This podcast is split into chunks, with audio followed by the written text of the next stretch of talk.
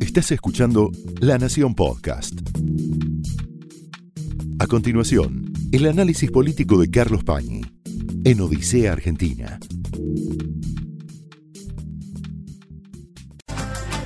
Bienvenidos a Odisea. Estamos ya en presencia, desde este fin de semana, de la campaña electoral en modo pleno. Empieza la publicidad electoral. Estamos conociendo los mensajes explícitos y también los mensajes subliminales que hay detrás de cada spot de campaña.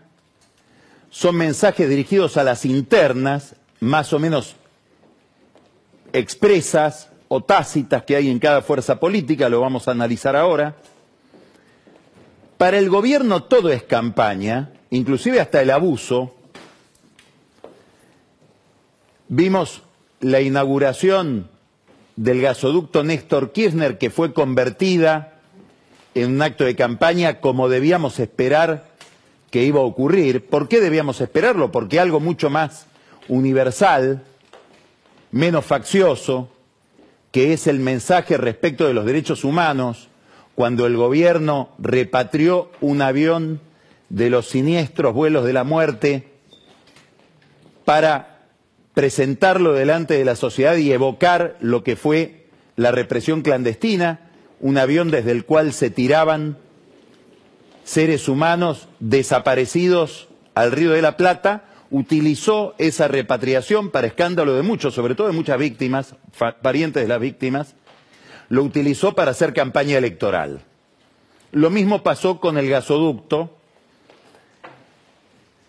con una acción de gobierno que se mezcla con el proselitismo, sobre todo porque no sabemos en qué momento Sergio Massa y Agustín Rossi van a renunciar a sus cargos, como para competir, no digamos en igualdad de condiciones, pero de manera un poco más leal con sus rivales en el llano. Esto es una pregunta para todo el mundo, en realidad para todos aquellos que ocupan cargos públicos. Alrededor del gasoducto se desató una polémica electoral muy, diríamos, estridente y al mismo tiempo aburrida, pesada, porque, para usar una expresión de Cristina Kirchner, son textos sin contexto. Se tiran desde el gobierno y la oposición con el gasoducto que hay, con el gasoducto que no hubo, con argumentos que todos consisten en medias verdades, en datos falseados o datos que justamente se sacan de contexto como para herir al adversario con argumentos entre comillas técnicos. Y en esa polémica se han enredado Cristina Kirchner y Mauricio Macri. Lo concreto es que la Argentina dispone de volúmenes importantísimos de gas y de petróleo por distintas razones. No es solamente la bendición de la naturaleza, son los esfuerzos y avances en productividad que han hecho las empresas en los últimos años, muchas veces en condiciones adversas desde el punto de vista de la macroeconomía. Y ahora con este gasoducto, y acá hay datos objetivos que no son susceptibles de provocar controversias. Con este gasoducto, la ecuación energética argentina puede modificarse muy saludablemente. ¿Por qué? ¿Dónde está la clave del problema?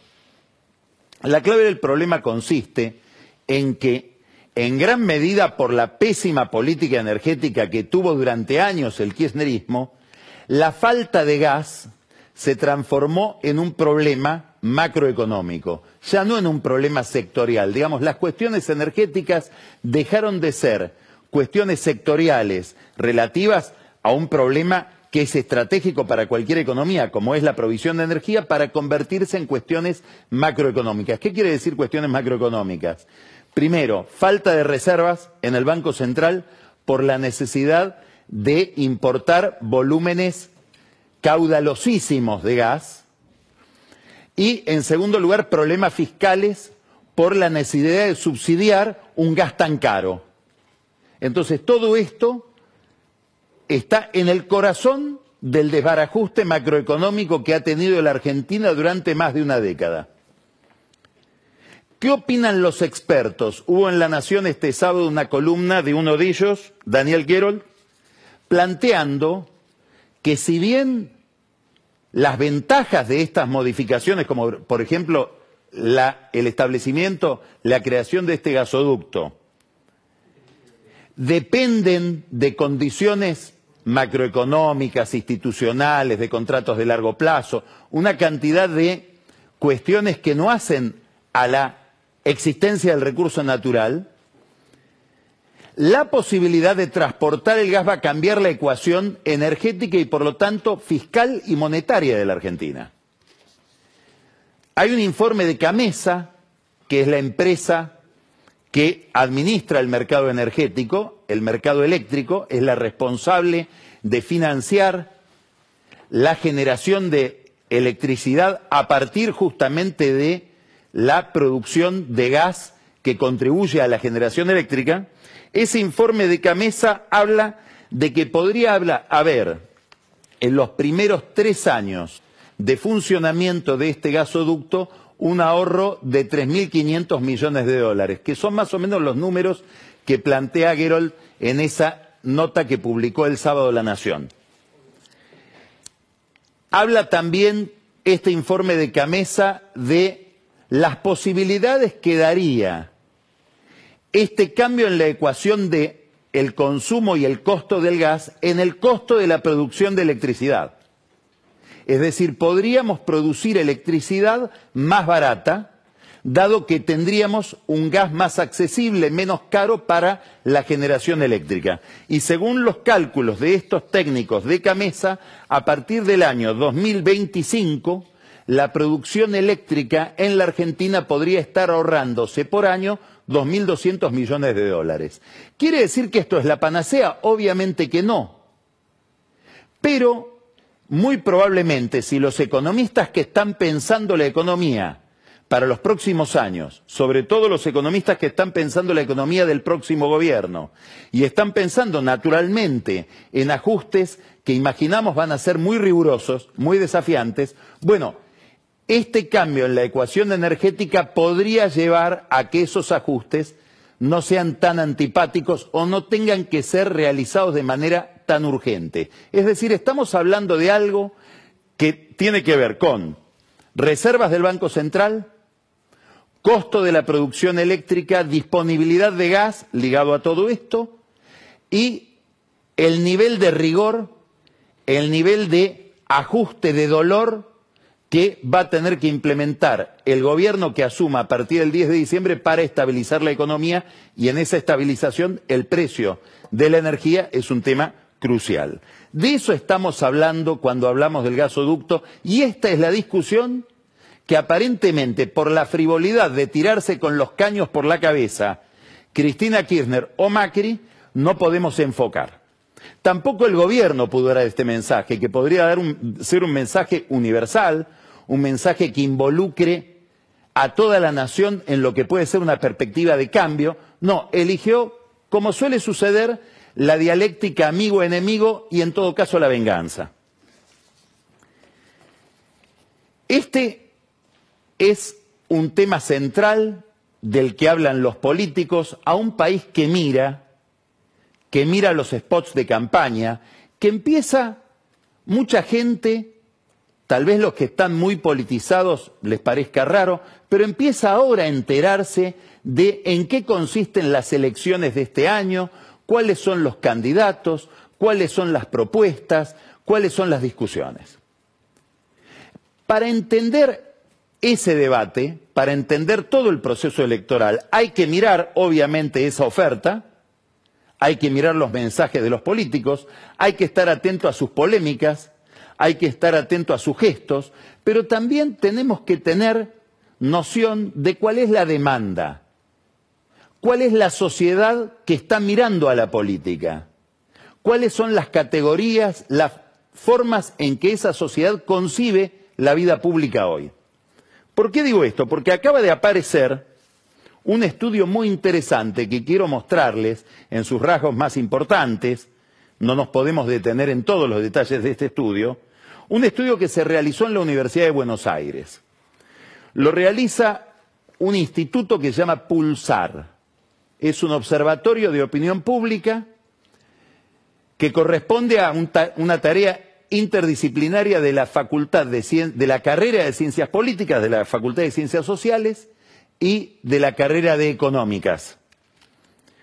Ese instituto que se llama Pulsar, ese observatorio de opinión pública, lo dirigen Agustín Reina y Daniela Barbieri. Y producen esta encuesta, este estudio, que es una encuesta de mil casos realizada en todo el país, con datos muy interesantes. Podríamos hablar acerca de la mentalidad de los argentinos, de las distintas sensibilidades de la sociedad argentina, de los votantes argentinos frente a las principales cuestiones que empiezan a aparecer como organizadoras de este proceso electoral. Miremos esta encuesta. Un tema, el orden público, que está tan vigente, la cuestión de las protestas y qué se hace con las protestas, cómo se garantiza el orden cuando hay alboroto. Usted está muy, bastante, poco o nada de acuerdo con, uno, que para luchar contra la inseguridad es necesario aumentar las penas. 56% está muy de acuerdo y 21% está bastante de acuerdo. Después tenemos poco de acuerdo y nada de acuerdo que es una posición minoritaria. Tenemos, es decir, de 21 y 12 respectivamente. Los militares tienen que actuar para ayudar a combatir el narcotráfico. 50% está muy de acuerdo. Muy probablemente en ese 50% no estén los militares que no quieren entrar en esa pelea. 22% está bastante de acuerdo, 10% está poco de acuerdo y 16% nada de acuerdo. Cualquier persona puede portar legalmente un arma y acá cambia el espíritu de la respuesta. Solo 9% está muy de acuerdo en que la gente ande armada. 5% está bastante de acuerdo, 14% está poco de acuerdo y 71% de los encuestados dicen que están en desacuerdo, muy en desacuerdo de que la gente empiece a armarse. Cuestiones novedosas para lo que se supone como una especie de derechización irreflexiva de la sociedad. Daría la impresión de que en este último punto no va por ahí. Seguimos con el orden público. ¿La policía tiene que tener más poder para luchar contra el delito? El 73% está de acuerdo. Ahora, este nivel de acuerdo del 73% de que la policía tiene que tener más poder, cae al 50% en los votantes de Unión por la Patria. La policía no puede tener más poder para luchar contra el delito, 20%. ¿Debemos preservar nuestras libertades y derechos aun si esto dificulta el combate del narcotráfico? 54% cree que sí.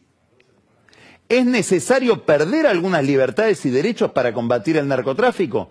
37% piensa que sí. Ahora, este porcentaje crece al 52% en los votantes de la libertad avanza, es decir, pasa del 37 al 52% en el caso entre los votantes de mi ley, por sintetizar, por simplificar, consideran que es necesario perder algunas libertades para combatir el narcotráfico. Interesante giro para una fuerza que se llama la libertad avanza. Sin embargo, la libertad para algunas cuestiones debería retroceder, no avanzar. Lo público y lo privado, gran discusión. ¿Usted le genera más confianza una empresa pública o una empresa privada? La empresa privada 54%, la empresa pública 39%. Ahora, este 39% de los que confían más en la empresa pública crece al 50% en el caso de los votantes del peronismo, por decirlo de alguna manera, de Unión por la Patria. Esto estamos diciendo es una encuesta realizada por Pulsar, un instituto de la Universidad de Buenos Aires que está estudiando la forma en que nos formamos las ideas, las imágenes de la vida pública en nuestra cabeza. Ahora pasamos a otro cuadro. Para usted, ¿qué es lo mejor para un país?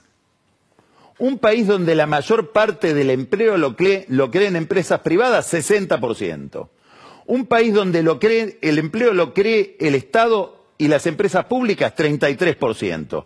Ahora, ese 33% sube a 54% en el caso de los votantes de Unión por la Patria. Y este 60% sube a 72%, el, la predilección por lo privado, en el caso de los votantes de Juntos por el Cambio y a 75% en el caso de los votantes de la Libertad Avanza.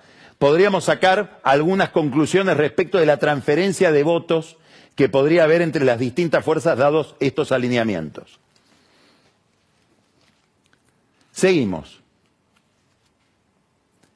Temas morales, lo que se llama, en una palabra fea, el voto comportamental, que es cada vez más decisivo en todos los electorados en todo Occidente. ¿Usted está ¿Cuánto está usted de acuerdo en que las personas puedan tomar decisiones sobre su propia muerte en situaciones médicas extremas? 72% está a favor. 72%, del cual 46% está muy a favor y 26% poco a favor, o, po o bastante a favor. 11%, por, 11 está poco de acuerdo y 16% nada de acuerdo. Las dos personas del mismo género pueden adoptar a un chico o una chica. 43% está muy de acuerdo, 16% bastante de acuerdo. 12% poco de acuerdo y 25% nada de acuerdo en la adopción por parte de parejas del mismo género. Alquiler de vientres. 30, 58% está de acuerdo, 35% muy de acuerdo, 23% bastante de acuerdo y después tenemos en desacuerdo el 17% bastante en desacuerdo y el 22% nada de acuerdo. El aborto, 40% a favor, 26% muy de acuerdo, 14% un poco de acuerdo, 16% poco de acuerdo y 43%, miren cómo sube la negatividad en el caso del aborto. Ya tenemos 43% que es una mayoría, digamos, negativa respecto del 40% positivo. El trabajo, sexual tiene que ser legalizado, 36% sí, 13% poco de acuerdo y 41% nada de acuerdo. Legalización de la marihuana, 19% muy de acuerdo, 11% poco de acuerdo, es decir, 30% está en, en, de acuerdo y 16% poco de acuerdo y 47% nada de acuerdo. Uso del lenguaje inclusivo.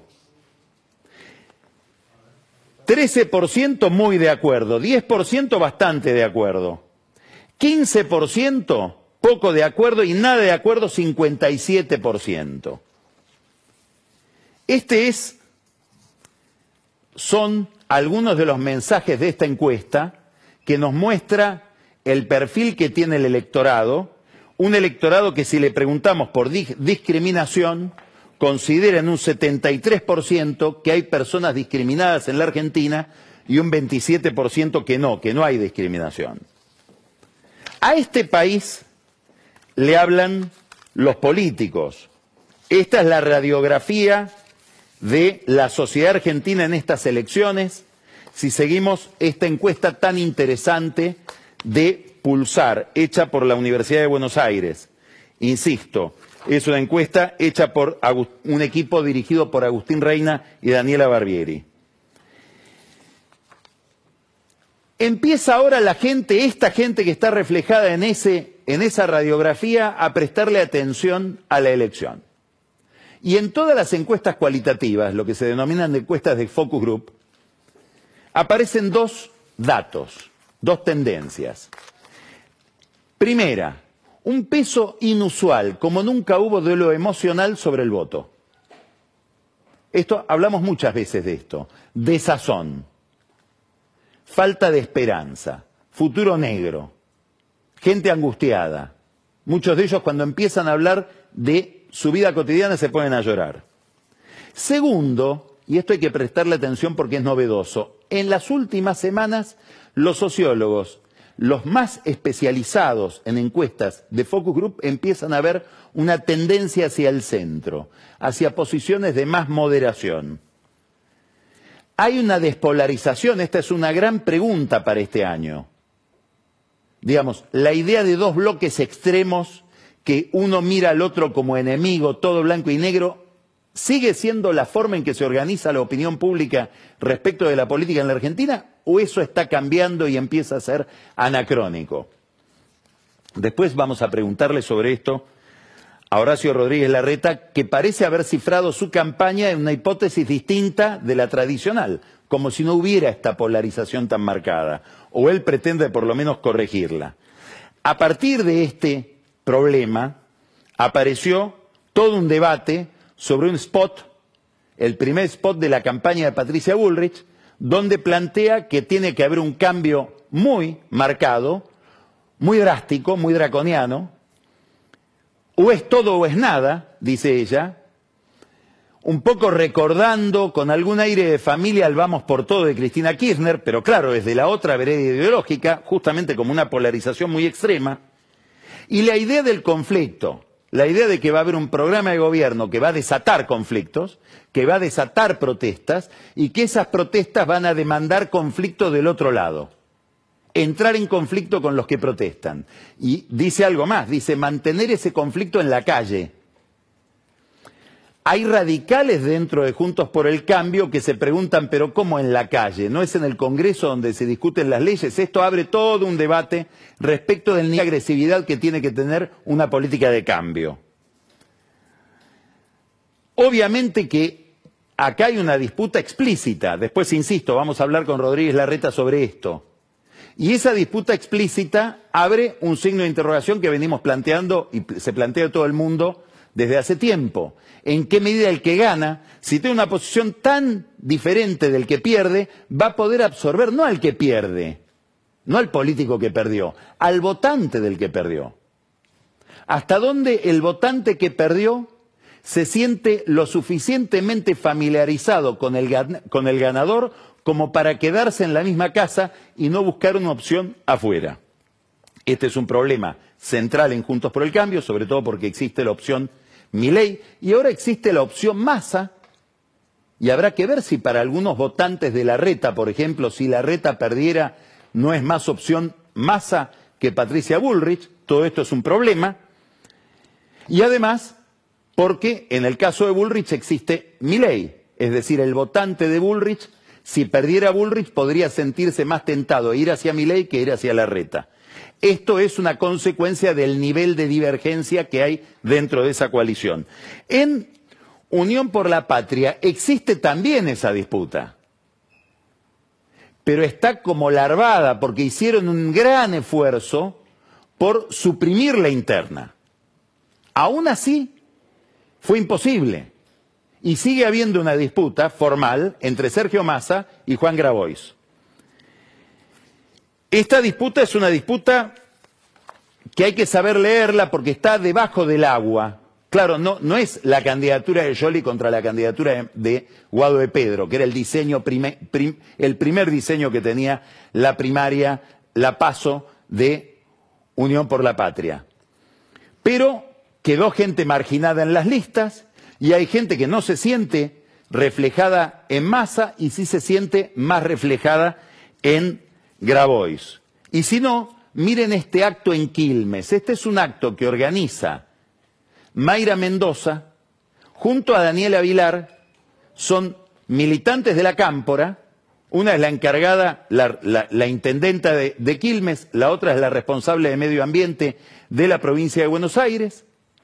Ambas muy identificadas con la Cámpora, muy identificadas con Cristina Kirchner y sobre todo con Máximo Kirchner, y lo reciben a Grabois casi como si fuera el propio candidato. Y elogian en Grabois una virtud, la coherencia. ¿Quiere sugerir esto que más hay alguna incoherencia o ha habido incoherencias? Miremos el, el acto este que se celebró la semana pasada en Quilmes. Quiero decir algo, Juan. Andar con la coherencia como bandera a veces pesada, pero seguramente nuestra compañera, la más coherente de todos, Cristina Fernández de Kirchner, está muy orgullosa de eso. Estoy al lado de uno de los sobrinos directos de Cristina y de una de las hijas directas de Cristina. Así que nos sentimos en la familia de nuestra compañera conductora. Bueno, ahí está Daniela Vilar y Mayra Mendoza acogiendo a Grabois como si fuera el candidato de la cámpora. Es cierto, necesitan un candidato que esté a la izquierda de masa para que esos votos no se vayan a la abstención o no se vayan a el frente de izquierda. Ahora, hoy conocimos hace minutos el primer spot de Unión por la Patria, el frente oficialista. Mírenlo.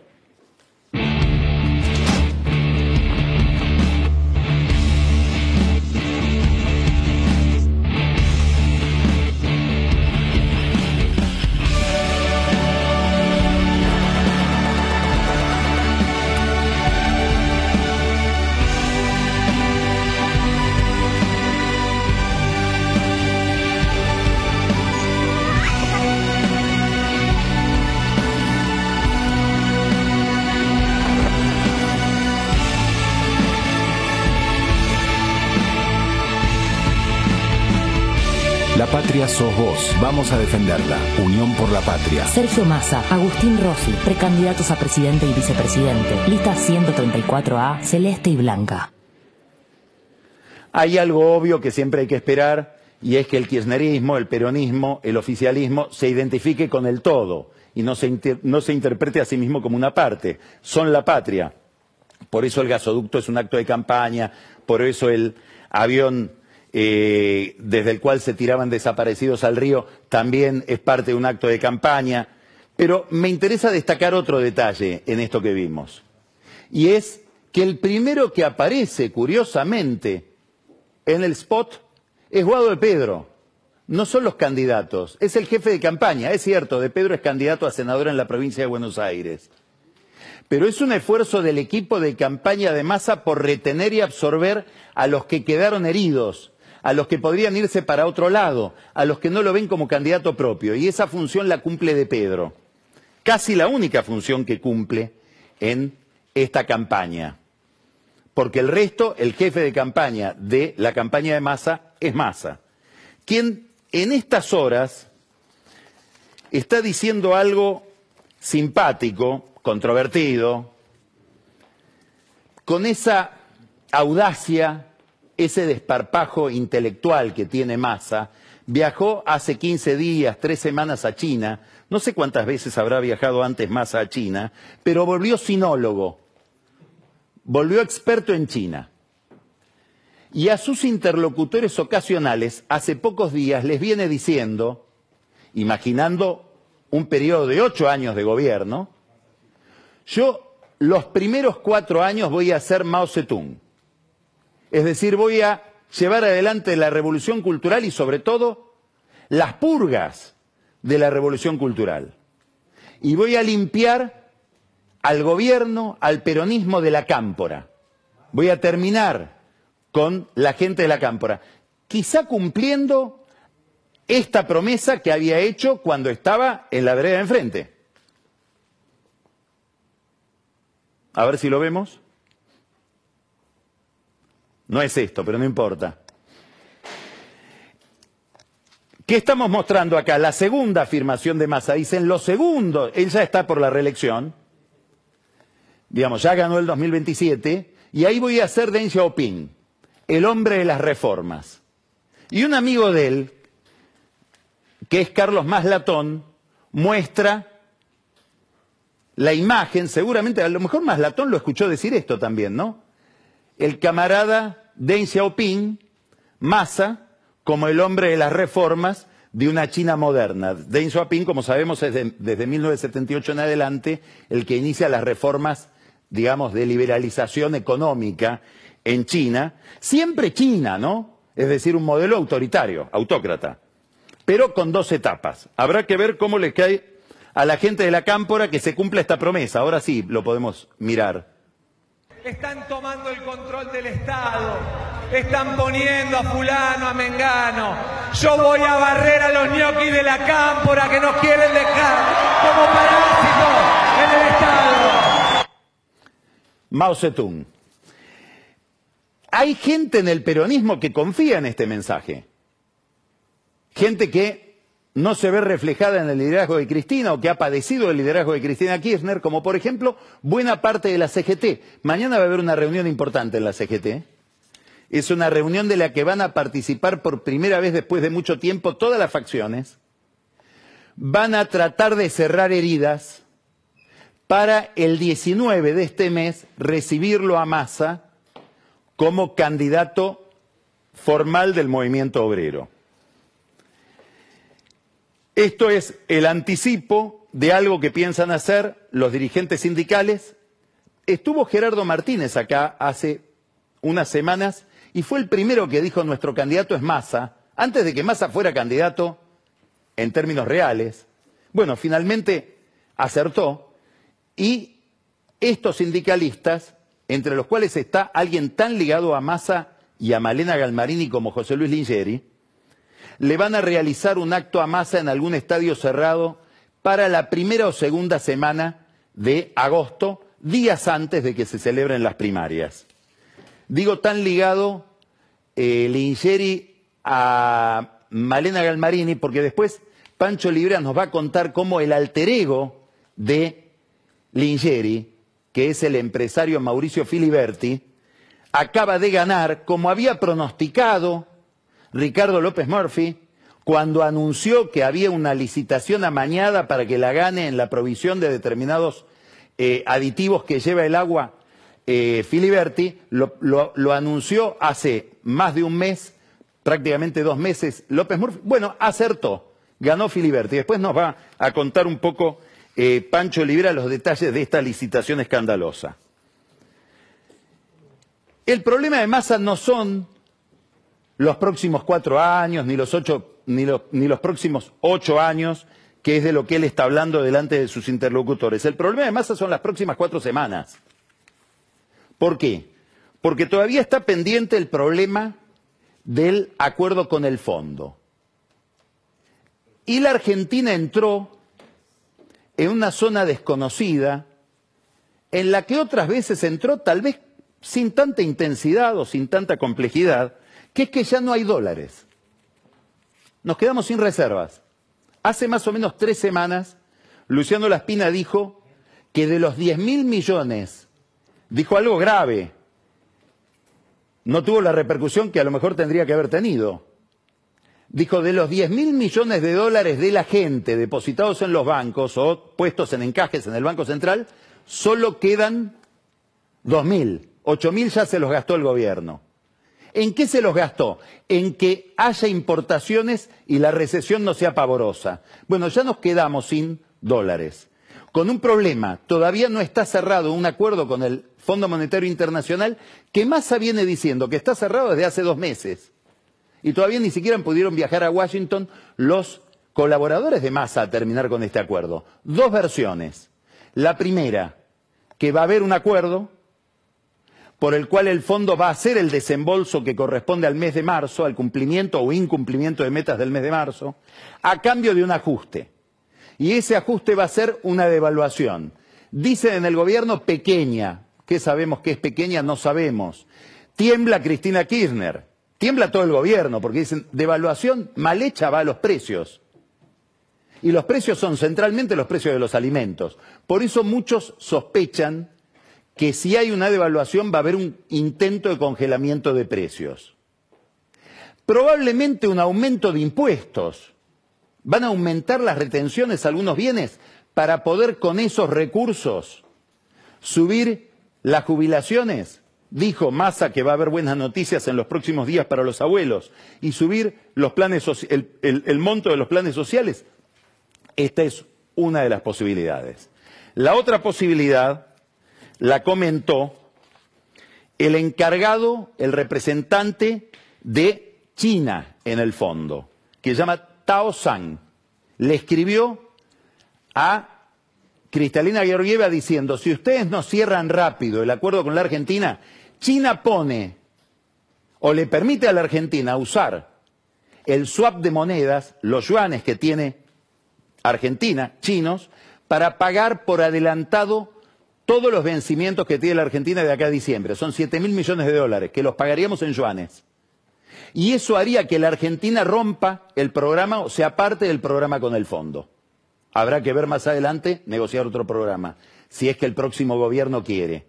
Y esto le permitiría a Massa fundar el discurso que viene insinuando desde hace una semana de ruptura con el FMI como la que hizo Néstor. Para eso lo incorporó a su campaña nada menos que a Amado Vudú. ¿Cuál es el tema acá? Primero que no sabemos en qué consiste el acuerdo con China, no sabemos en qué consiste ese préstamo, porque nos desendeudaríamos del fondo, pero nos endeudaríamos con los chinos. ¿Qué significa esto? Que seguramente pagaríamos una tasa de interés más alta y no sabemos cuándo llegarían los vencimientos, para los cuales hay que conseguir dólares para comprar los yuanes y devolverlos.